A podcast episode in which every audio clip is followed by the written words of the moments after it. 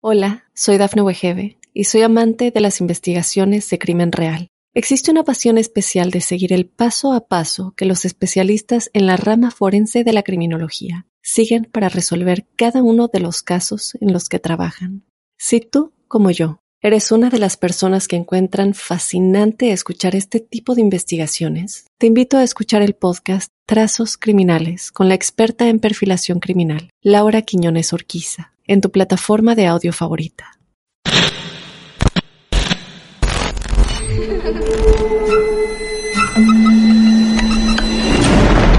Los seres vacíos nos observan. Hasta hoy se registran muchos reportes de actividad paranormal en él. Veo cosas que no puedo explicar. Hay alguien sentado en esa silla. Está aquí. Misterio está fundamentado en el silencio. Pero ya es hora de hablarlo entre todos. Esto es Hay alguien en la casa. Martes de Misterio. Es divertido asustarse a veces, ¿no?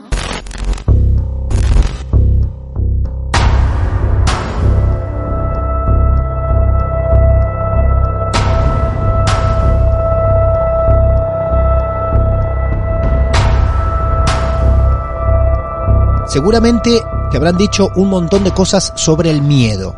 Que el miedo paraliza, que el miedo no te deja avanzar, que el miedo muchas veces se cierra en tu mente y no te deja ver más allá de él. Está el miedo un poco más leve, atemporal, el de las películas, distintos miedos como el de iniciar algo, al cambio también, el miedo del oyente, el de ustedes, que algunos o algunas conviven con él cuando escuchan productos como Martes de Misterio. Pero también está el miedo del que cuenta, del que tiene que atreverse a contar, como puede llegar a ser el caso de hoy. Esta noche, Martes de Misterio, y todos ustedes viajan imaginariamente a Santa Fe. Allí nos está esperando Juliana. Juliana, buenas noches, ¿cómo estás? Hola Martín, ¿cómo estás? Bien, qué tono tranquilo. ¿Estás sola? ¿Estás sola en este momento? Contanos cómo estás. Estoy sola, Sí. en- encerrada, lo más encerrada posible para poder hablar de manera tranquila. Bien. ¿Por qué encerrada y de manera tranquila? ¿Hay gente que está ahí con vos que no puede escuchar la historia? Sí, en realidad eh, me acabo de mudar con dos amigos Sí. y ellos son bastante incrédulos en un montón de aspectos, Ajá. Entonces eh, no quiero que... No saben nada de todo esto, saben como cosas así bastante sueltas Ajá. y me toman el pelo y esas cosas, entonces Ah. prefiero que no escuchen. Claro, claro. y encerrada por una cuestión de que es la primera vez que lo voy a charlar en, en este departamento. Ah. Este, de Bien. hecho ya tengo mi, mi San Benito en la mano y todo porque ¡Eh! las cosas no sucedieron acá, Sí. pero pero no quiero llamar a nadie, entonces Ajá. ya tengo como mi ritual de protección. Bien, muy bien. ¿Cuántos años tenés? 23, 23. Qué joven. 23 años. Vivís con dos amigos. sí, Con dos amigos. Bien, perfecto. La convivencia está bien entonces. sí, por ahora sí. Bien. Juliana, como puedas, cuando quieras, y lógicamente vas a contar hasta donde vos quieras. ¿Sí? Esta historia que tenés preparada para nosotros arranca aproximadamente cuándo. cuando nací más o menos. O sea, Ah. esto es algo que me atraviesa toda mi vida. Eh, sí se exacerbó en, en- cuando cumplí 18 años, más o menos, Ah, mira. Pero pero sí es algo que, que, que sucede y que ya lo tengo bastante normalizado. Ok. Eh, bueno, resumen bastante rapidito para llegar a los 18. Ajá. Este, ten- no sé cómo definirlo, pero hay como una sensibilidad eh, de mi parte que estoy propensa a sentir, escuchar, eh, hablar, conectar, si se quiere, con entidades que no están en este plano. Eh, a veces son solamente cosas que escucho, a veces son eh, un diálogo, a veces son simplemente olores o imágenes y ya. Es todo muy volátil, nunca se sabe cómo va a aparecer Ajá. la manifestación. Bien, lo primero que Eh, recordás que, que te pasó, entiendo que de muy, muy pequeña no debes recordar tanto, pero ¿qué es lo primero que se te no, viene a la me han mente? contado. Ah, mirá, Me han, a ver. me han contado. Sí. eh, cuando yo salí del jardín, acá en Santa Fe hay una casa bastante conocida que se le dice la Casa Embrujada. En Santa Fe, allí hay una Hay una. casa que se la conoce como la Casa Embrujada. Sí. Ajá. ¿Ahí vivías muy vos? antigua. No, no, no, no, ah, ok, dije, wow, qué comienzo, por Dios. No, no, sí, no. claro. Es bastante eh, antigua y dice la leyenda urbana que fallecieron una, una nena Ajá. y, y bueno, la casa quedó como cargada de energía. Desde ese entonces la pusieron en venta pero jamás la pudieron vender. Y dicen mis, mi madrina, que cuando me buscaba del jardín de infantes, yo le pedía pasar por la casa para ir a jugar con la nena. No. Sí. O sea, vos no sabías nada de esa historia. No, tenía cuatro años, cinco años. Claro. Vos no sabías nada de esa historia y le decías a tu madrina, pasemos por ahí que quiero jugar con una nena. Claro, con mi amiga. Y al principio era bueno, qué bueno, la nena tiene amigos imaginarios, qué sé yo. Claro. Pero cuando ya la amiguita empezó a aparecer en casa y a tener ideas locas, que me, da, me daba ideas locas, ya es como que, bueno, esto no es un amigo imaginario.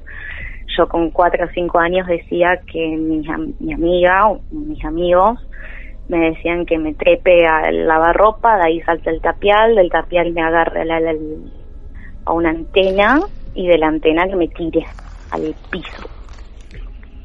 Cosas ¿Vos- así, vos le decía contabas con eso? cuatro o cinco años. Vos le contabas eso a tu mamá, a tu papá. Le decías lo Claro, que tus amigos te invitaban a hacer. Claro. Que de hecho me los hicieron dibujar, esos dibujos, bueno, con la inundación del 2003 acá en Santa Fe me parece que se perdieron, Ajá. pero me los, me los hacían dibujar y me cuentan que no, no eran cosas muy lindas las que dibujaba. ¿Recordás una leve, algo, una leve imagen de eso? ¿De lo que dibujabas? No, no, sí No. tengo el recuerdo de que eran eh, colores oscuros. Ajá. Yo siempre, o sea, como un nene chico, uno usa el rojo, el azul, el amarillo, y yo cuando tenía que hablar de la- mis amigos, usaba el marrón, el negro, el gris, esas cosas. Claro. Mi mamá se cansó y dijo, bueno, hasta acá. O sea, échalos, decirles que se vayan, que no querés jugar más con ellos. Y así fue, los eché y nunca más se supo nada acerca de mis amigos de, de la niñez. Después fue pasando los, los años y he tenido como bastantes cuestiones, digamos, que pasaban sobre todo en mi casa. Una que me quedó bastante marcada fue a los 12, que mm, yo por dos años no pude estar sola y me quería centrar justamente en, en, en esta entidad. Sí. que fue la primera vez que se me aparece a los 12 años. Ajá. Eh, yo era fanática de las películas de terror. Mi mamá estudiaba de noche, mi papá también trabajaba, mi hermano muy chico, y me compraba tres, cuatro pelis de terror para mirarlas. Y ese día no me sentía bien porque sentía que había algo inmenso que cubría toda la casa energéticamente. Y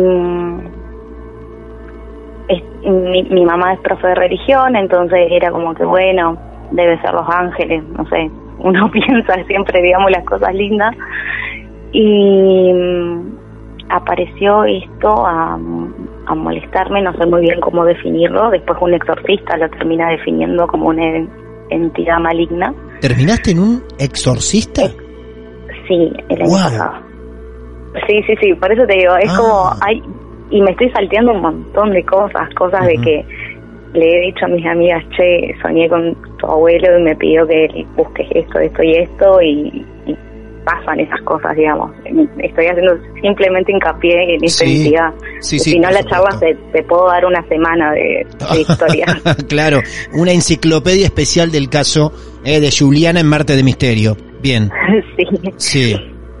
Eh, bueno, aparece esta presencia, eh, se caen los portarretratos de mi casa, a mí me da mucho miedo, me encierro en el baño un sábado a la mañana, no me olvidar más. Ajá. Eh, era algo alto, negro. Sí. Yo sentía que, que paseaba por toda mi casa, subía y bajaba las escaleras muy rápido. Y ¿Vos estabas sola en tu casa? sí, sí, sí, yo estaba, so- yo sí, eh, o sea, es- era muy común que yo esté sola en Ajá. casa. Mi hermano era más chico, se lo llevaban a mi abuela y como bueno, ya tiene 12 años, que se quede. Claro, estabas sola en tu casa un sábado a la mañana y de golpe algo empieza a dar vueltas por tu casa. Ajá. Ajá. Y se escucha una voz, una risa en el living. Cuando se escucha la risa en el living, le di- pregunto que quién era, no sé por qué me salió preguntar que quién era, Sí. pero pregunto porque pensé, bueno, debe ser el tarado de mi papá que me está jugando una joda y se caen los portarretratos. Ahí me da mucho miedo, me encierro. Yo todavía no tenía celular, llamo por el teléfono fijo a mi tía eh, porque mi mamá no me contestaba y me quedé encerrada en el baño las tres horas que faltaban para que venga mi No. familia. No, no, fueron tres horas. ¿Concretamente? Sí, sí, sí, sí. No. Fue a, la- a las 10 de la mañana esto y, y llegaron al mediodía. Tres horas encerrada en un baño. Hagan este ejercicio, por favor, en sus casas. Enciérrense en un baño, en un lugar, durante tres horas. Pero en un lugar Con donde no 12 tengan, años. claro, 12 años. Sin celular, sin tablet, sin nada, ¿no? Tres horas encerrada. Mientras estabas Sí. encerrada en ese baño, ¿escuchabas que pasaban cosas por afuera? Sí, eh, sobre todo mi pieza. No sé por qué mi pieza se convirtió como, lo fue transformando, calculo yo, como, bueno, la pieza que antes era mi pieza, digamos, la, casa de mis papás, se transformó como un lugar eh, protector. Entonces, todo lo que pasaba afuera de la casa, a- no, no podían ingresar a- en, en, en la habitación. Se escuchaba que golpeaban la puerta, por ejemplo, de mi pieza. Hola, soy Dafne Wegebe y soy amante de las investigaciones de crimen real. Existe una pasión especial de seguir el paso a paso que los especialistas en la rama forense de la criminología siguen para resolver cada uno de los casos en los que trabajan. Si tú, como yo, eres una de las personas que encuentran fascinante escuchar este tipo de investigaciones, te invito a escuchar el podcast Trazos Criminales con la experta en perfilación criminal, Laura Quiñones Orquiza, en tu plataforma de audio favorita. golpeaban la puerta y golpeaban la puerta y golpeaban la puerta, o se escuchaba que subían y bajaban las escaleras. Eh, yo trataba mucho de no darle pelota, de hecho había aprendido la ducha, después que, bueno, mamá pague la factura del agua, la verdad no sé, pero Claro, que, claro. que- que yo no iba a escuchar más nada. Ajá. Y bueno, lo primero que dijo mi mamá fue cancelada las películas, estás haciendo todo un mundo, Ah, o sea, a vos te pasa ese, para, a vos te pasa ese episodio del sábado a la mañana. Te quedás tres Sí. horas encerrada en el baño. Llega tu familia, contás lo que y pasa me retan encima. y encima Sí, te retan sí. y te dicen basta de mirar películas de terror. Basta, sí. Ajá. Suprimida la televisión.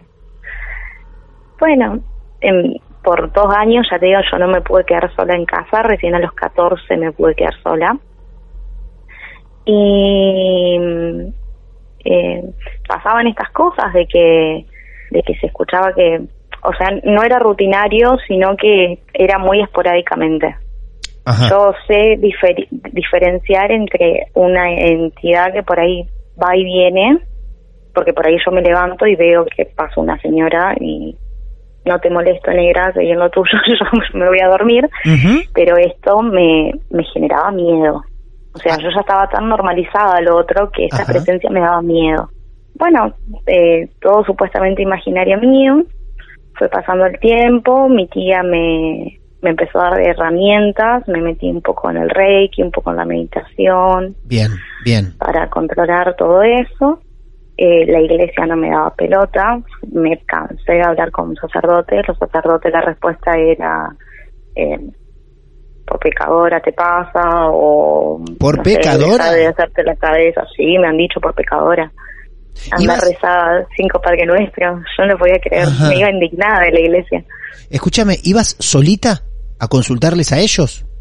Sí, Qué sí, sí, porque mi mamá es profe de religión, entonces claro. tengo conozco como los sacerdotes Claro. y me pasé por toda la camada de sacerdotes, mm, más grande, más chico, y las respuestas no, no me daban. De hecho, fui a uno y le dije, ya, padre, yo me veo dormida, o sea, yo veo mi cuerpo dormido, camino por la casa y me veo dormida, lo que es un viaje astral. Y me ha dicho, bueno, por algo Dios te lo manda, pero esas cosas no son de Dios y no sé qué, o sea, se contradecían ellos solos. Dije yo, bueno, hasta acá la iglesia. Adiós, cancelada la iglesia, voy a buscar mis propios métodos y empecé a meditar y a protegerme, digamos, de otras maneras. Bueno, fueron pasando, pasando los años, eh, esta presencia se, se apaga, no aparece más, hasta que fallece mi tía. Mi tía fallece cuando, en el 2015, yo tenía 18 años, y era muy común que yo me, me, encierre en la pieza a meditar. Ese viernes me había encerrado en la pieza a meditar, dos meses después de que falleció mi tía, y aparece esta presencia eh, y me asfixia. Yo siento que me estaba asfixiando, que me estaba asfixiando y me empieza a hablar. ¿Vos la ves primero? ¿Vos la ves que aparece primero? Sí, sí, Ajá. sí, era una cosa, o sea, no materializada en carne y hueso, sino No. más bien un- una figura gris, negra, alta. ¿Cara? ¿Cara? ¿Algo? ¿Algún rasgo tiene? No, porque automáticamente es un miedo eh, que me recorre la columna. Y yo siento mucha electricidad cuando aparece. El exorcista no me pudo dar explicación de eso, pero. Es una cosa alta, negra, eh, sí tiene voz, voz masculina, que vino como a amenazarme, a decirme que no iba a haber meditación que me salve. Yo automáticamente empiezo a sentir que me asfixia. Y yo soy muy devota del San Benito porque para mí es mi, mi protector. Claro. ¿Vos sentís, sentís que te cuesta respirar o también sentís algo en el cuello? Algo como que te está agarrando del cuello o en el pecho. Yo siento yo siento que, que se me empieza a cerrar la, la, la garganta, como La cuando garganta. te aprietan la garganta Ajá, y se te pone más estrecho el, cue- el cuello, así Sí. sentía. ajá. Eh, automáticamente aparece otra luz dorada eh, y me dice que me quede tranquila, que no me va a hacer nada esto, que mientras una voz de una mujer, mientras ella está pres- esté presente, a mí no me va a pasar nada. ¿Con, con esa claridad escuchabas a las dos presencias? Era, Sí. era muy clara las voces. Sí, sí, sí, sí. De hecho, em, la, la sigo recordando muy claramente. Bien. El, con el paso de los años, es más, esta luz dorada que voz de mujer eh, me ha ido acompañando y eh, porque no todo es malo, han pasado cosas lindas con esta Ah. presencia mujer, Ah, mira qué bien. como, como por ejemplo que yo me he acostado una, una noche muy triste y mi mamá me va a despertar al otro día me dice, ¿por qué estás así de arropada? O sea, ¿quién te arropó tan bien en la cama? Y la noche anterior yo había soñado con esta presencia dorada que me hablaba y me decía que me quede tranquila, que me vino a abrazar, por ejemplo. Mira qué maravilloso. Eh, Qué maravilloso. ¿Qué ocurre entonces ese día, ese viernes? Esta presencia se, Ese se aparece viernes, y te, y te tranquiliza la otra presencia. sí, se Ajá. va la otra presencia. Bien. salgo del trance, de la meditación, eh, me veo el cuello rojo, Ah, marcas. sí, sí, sí. Eh, me veo el cuello rojo, bueno, como que intento bajar un cambio, porque cuando uno medita baja la frecuencia respiratoria y cuando salís del trance rápido, viste que quedas ahí un poco que no entendés qué pasa. Y dije, no medito nunca más. Me dio muchísimo miedo. Basta esto, basta de todo. Eh, no quiero saber más nada con, con- ni con entidades, ni con luces, ni con escuchar nada. Obviamente que no funciona así. eh, por más de que yo diga no quiero, pasa. Claro.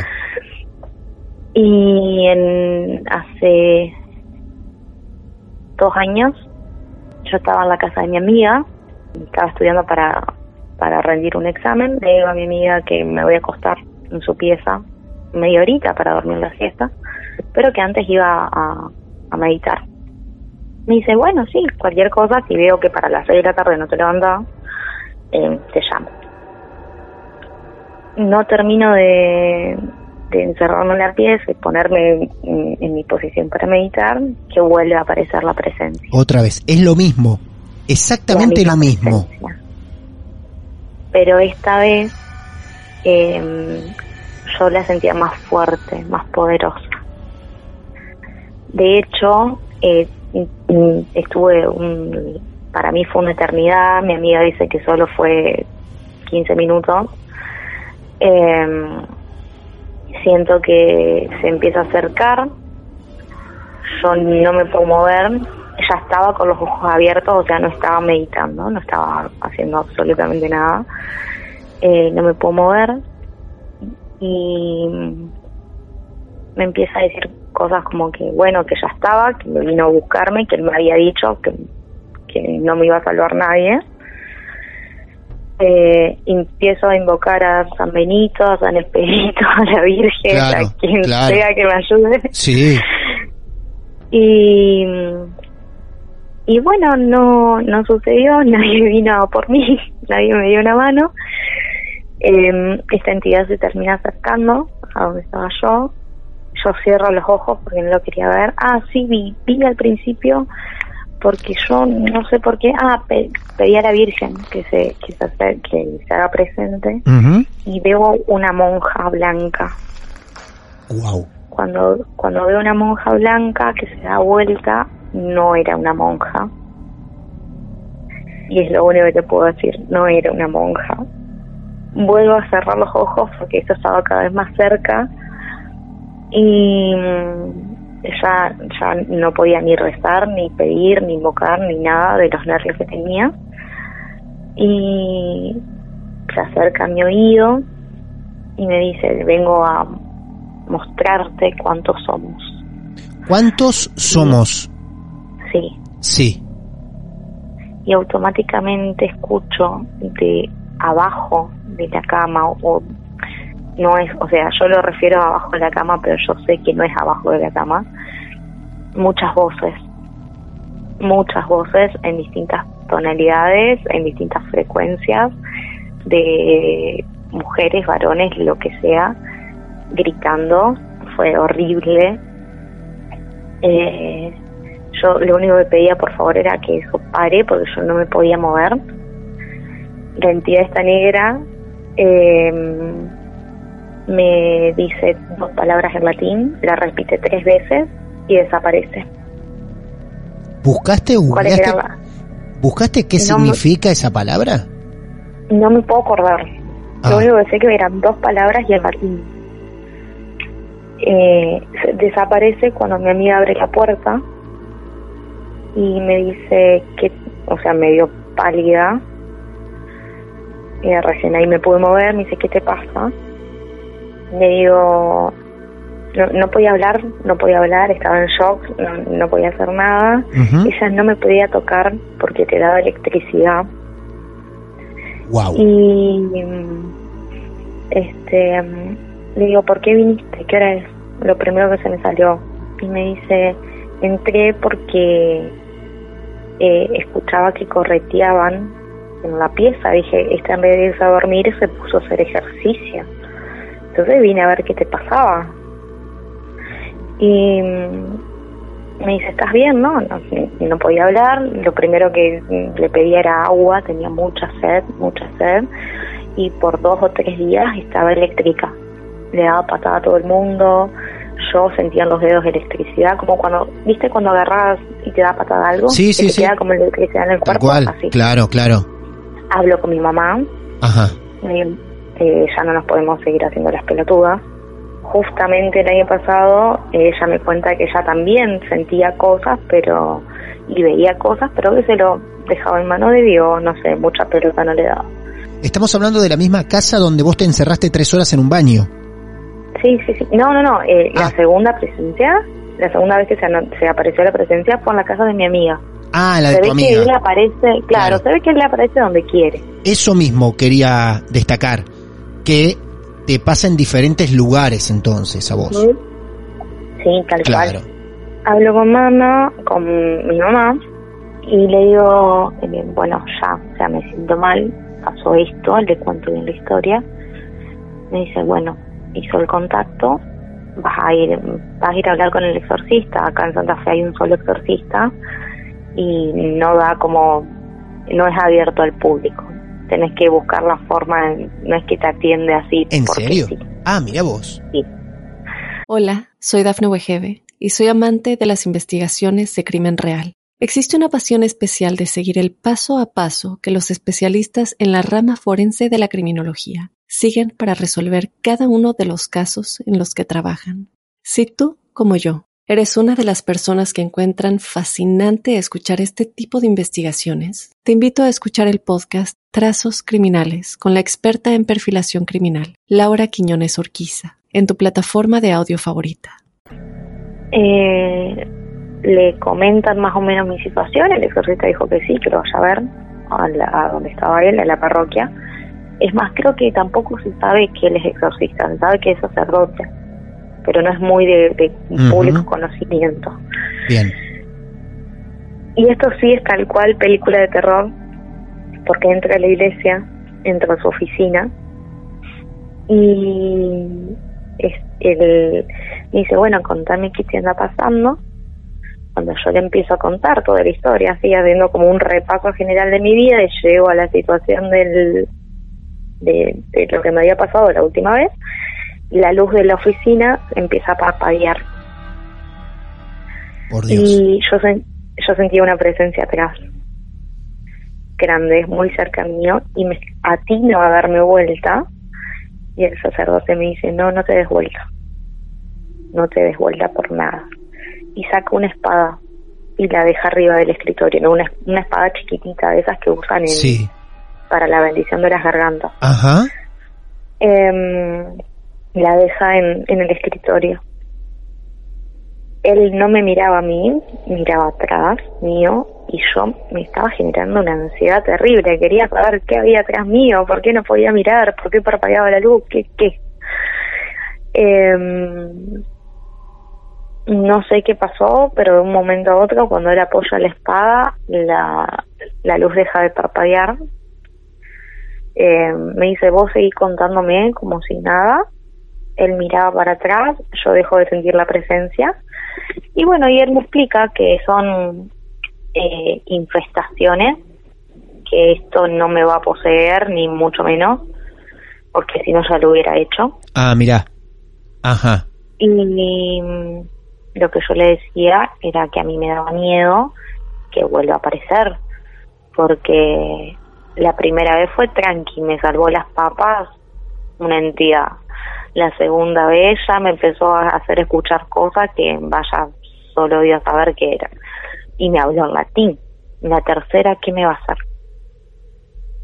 Y me dijo que eres humano y que tampoco sabe. Eh, así que, que nada, que habría que esperar a que se manifieste. ¿Otra vez?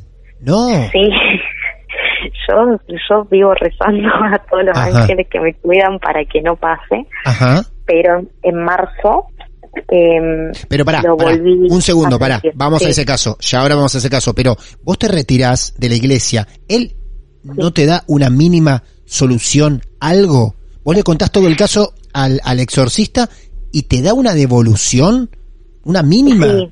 algo. Me dice, me dice que son infestaciones Sí, eso sí. demoníacas Ajá, que eh, que nada, que si yo no jugara Ouija, que de hecho no le tengo bastante respeto a esas cosas, sí, eh, que no, no me preocupe, que no va a pasar nada, siempre y cuando esté yo bien espiritualmente. Ah, bien, y que mm, me dio como una bendición en latín. Ajá, y me dijo que ponga sal bendita.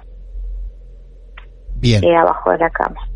bien, Yo le expliqué que no que no es solamente en mi casa, o sea, no me sirve de nada poner sal bendita abajo de mi casa, de mi cama, si me pasó cuatro o cinco días afuera de mi casa, o sea, Claro. no le encontraba la lógica. Em, no me dio mucha solución a eso, me dijo que cualquier cosa me pega una vueltita de nuevo.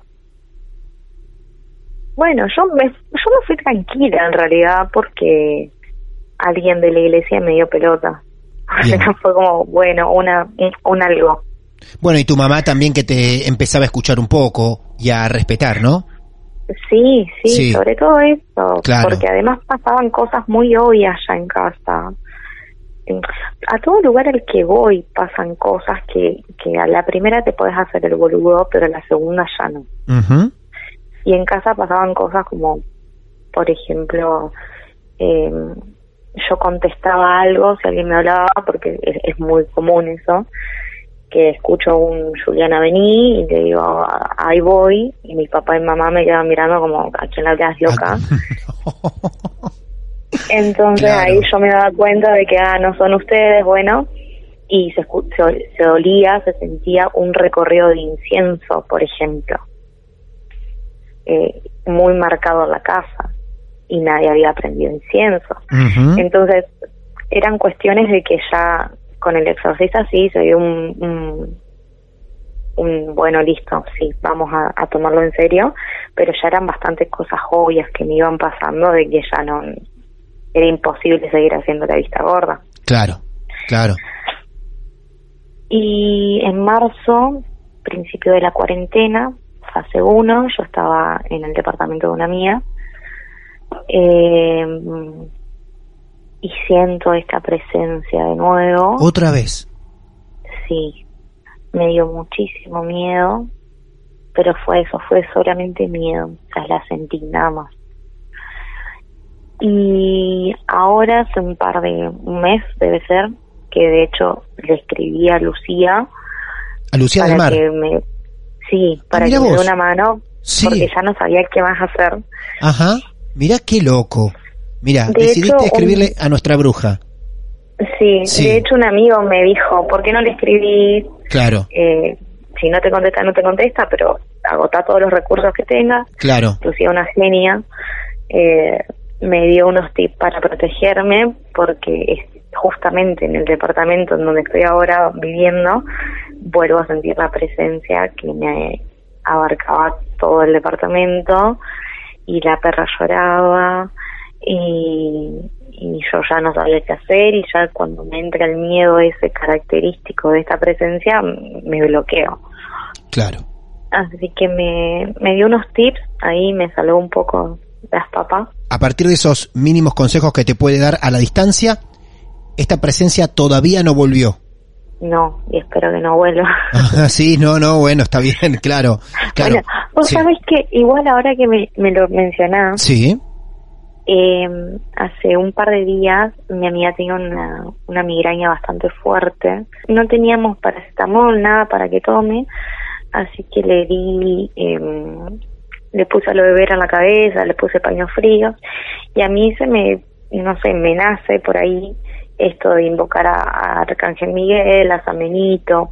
No es Claro. algo que lo pienso, simplemente sucede. Es como Claro. que lo hago y ya, automático. Eh, quedé muy agotada es- eh, en ese ratito que estuve acá con ella. Eh, a mi amiga se le pasa el dolor de cabeza y al otro día me dice, ¿vos sabés que volvió el hombre sombra? ¿Eh? Y yo le respondí así también, ¿eh? me dice, sí, yo cuando, o sea, y te estoy hablando de alguien que no cree en absolutamente nada de todo esto, no cree en, en Dios, en nadie. Sí, Me dice, sí, cuando yo era chica, eh, o por ahí, siento algo que me mira muy de cerca y yo le digo el hombre sombra. Y anoche, cuando vos te fuiste a dormir, después de que me curaste el dolor de cabeza, yo seguía con el paño frío y sentí algo que, que estaba muy cerca mío. Digo, bueno, pero habré sido yo porque yo estaba muy cerca al, la- al lado tuyo. Yo para no entrar en pánico porque intentar ser lo más racional posible. claro. Y me dice, no, no, porque esto fue como a las 4 de la mañana, vos ya no estabas, estaba yo sola, y me saco la, la, la, la toalla que me habías dejado fría, y no había nadie, pero yo sentía que había algo cerca mío. Entonces yo lo titulé, me dice El hombre sombra. Y yo quedé como, bueno, ok, debe ser algún ángel, le digo que te cuidó, Ajá. no sé qué. Y bueno, ya cuando le hablé de los ángeles ya se cerró, obviamente. Se bloqueó, no quiso saber más nada porque Claro. no cree. Claro. Yo trato de no, no todas las entidades demoníacas, no, no nombrarlas mucho. Pero para mí eh, sí es como la entidad. La entidad. Están los demás y la entidad, La entidad. Es esta cosa tan especial. sí. Hoy en día me preocupa más el, el qué pasa si vuelve a aparecer Ah, sí. y el por y el por qué, por qué, o sea, no sé, capaz que mi tatarabuela hizo un pacto con Claro, el sí. anticristo hace Sí. mil millones de años y yo la ligué, no lo sé. Sí, sí, sí. Claro, hemos tenido alguna historia así. Sí, nos cruzamos con algo así que viene de herencia. Sí, sí, sí. Pero además, esto de, de, de la sensibilidad de estas cosas no me pasa solo a mí, le pasa a mi mamá, le pasa a mi abuela, o sea, hay algo, pero porque esta entidad mala se la agarra solo conmigo? Con vos. Claro. En ese departamento, eh, ¿viste cosas? ¿Ha pasado gente o, o entidades o algo por el estilo? ¿Dónde estás ahora? Una una vez, yo me mudé hace muy poquito acá, de hecho, Claro. hace tres semanas estoy viviendo, Ah, pero una de las tormentas santafesinas, eh, me despierto y quiero pasar al baño y sí vi algo que se bajó del sillón a la, a la mesa. Lo asocié primero con la perra, eh, pero la perra estaba durmiendo en la pieza, así que no pudo haber sido. Traté de no darle mucha importancia porque me tenía que volver a dormir, mañana hay que trabajar y hacer cosas, Claro. así que me dediqué a buscar mis cosas y ya. Y ya está. Bien. Pero Eh, trato de, de sí. mantenerlo lo más limpio posible. Palo Santo, Saumerio, el San Benito. La última pregunta que quiero hacerte, Juliana, es, ¿estás con miedo o estás alerta, que es otra cosa, con precaución? Em, no sé, calculo que un poco de las dos. Ah, mira. Por ahí estas cosas mm, trato de no hablarlas con determinadas personas porque siento que como que con me ha pasado que lo he compartido en un grupo de, de amigos y una de, de las chicas que estaba ahí eh, también tiene sensibilidad pero tiene como una carga energética bastante mala Ah, y lo ha exacerbado a la presencia entonces por ahí trato de, de, de ser precavida en esas cuestiones Bueno, Juliana, gracias. Gracias porque sé y se nota desde el principio que estás haciendo un esfuerzo en poder contar esto. Te mando un abrazo grande, un beso grande, cuídate mucho y para cualquier cosa, acá estamos. Bueno muchísimas gracias por el espacio A vos, por favor. Hay historias que los protagonistas las cuentan con un relato perfecto.